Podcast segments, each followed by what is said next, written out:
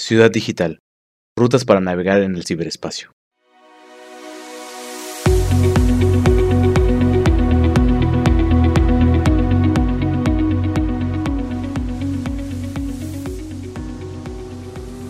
¿Sabías que el INEGI reportó en el censo de 2020 que en los últimos 50 años el porcentaje de personas analfabetas mayores de 15 años bajó de 2.58% al 4.7%? Parece una buena noticia, ¿no crees?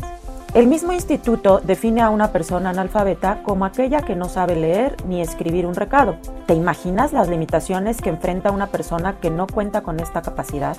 Pese a los datos alentadores, se ha demostrado que el 62% de los estudiantes mexicanos que terminan la secundaria no son capaces de interpretar la información de un texto ni de evaluar el contenido para determinar su veracidad o encontrarle alguna utilidad en la resolución de problemas de forma informada y creativa. Es decir, muchos mexicanos, aun contando con habilidades básicas de lectoescritura, son analfabetas funcionales. Los complejos desafíos que impone un mundo globalizado y digitalizado se superarían de forma más efectiva con ciudadanos libres de rezago educativo y preparados para desarrollarse en contextos multiculturales, multilingües e interconectados.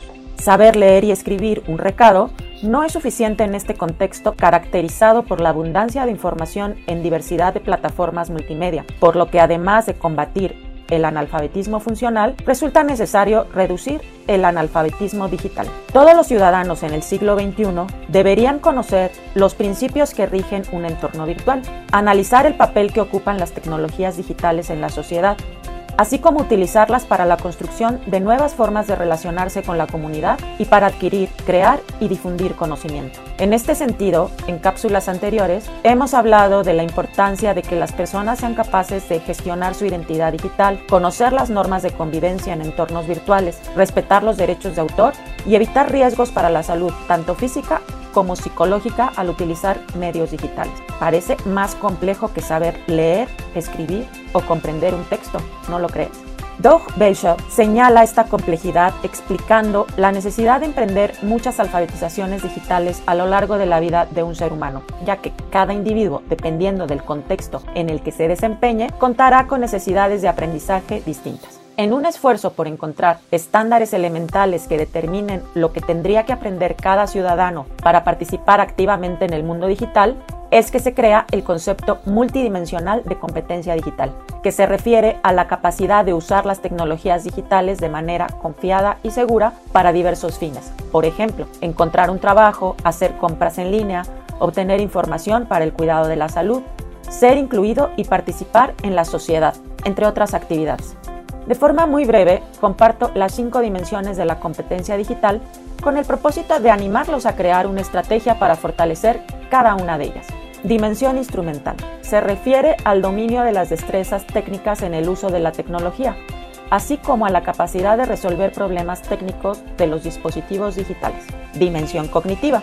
Se considera la capacidad de aplicar habilidades de pensamiento de orden superior como la criticidad y la creatividad al utilizar recursos digitales. También incluye el desarrollo de habilidades para evaluar de forma crítica qué herramientas será la más apropiada para resolver problemáticas específicas de la vida profesional y personal. Dimensión expresivo-comunicacional. Se manifiesta al utilizar recursos multimedia para expresarse de forma creativa en plataformas digitales. Dimensión emocional es la capacidad de construir relaciones significativas y a la vez procesos de autoconocimiento enriquecidos por recursos digitales, sabiendo identificar cuándo el mal uso de la tecnología puede convertirse en un obstáculo para el desarrollo personal o un riesgo para la salud.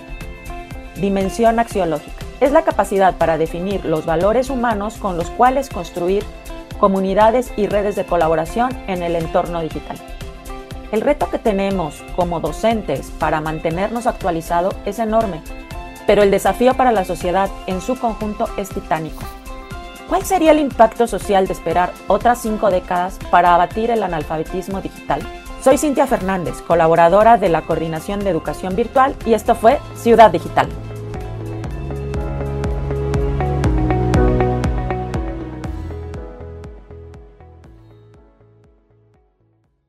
Ciudad Digital. Rutas para navegar en el ciberespacio.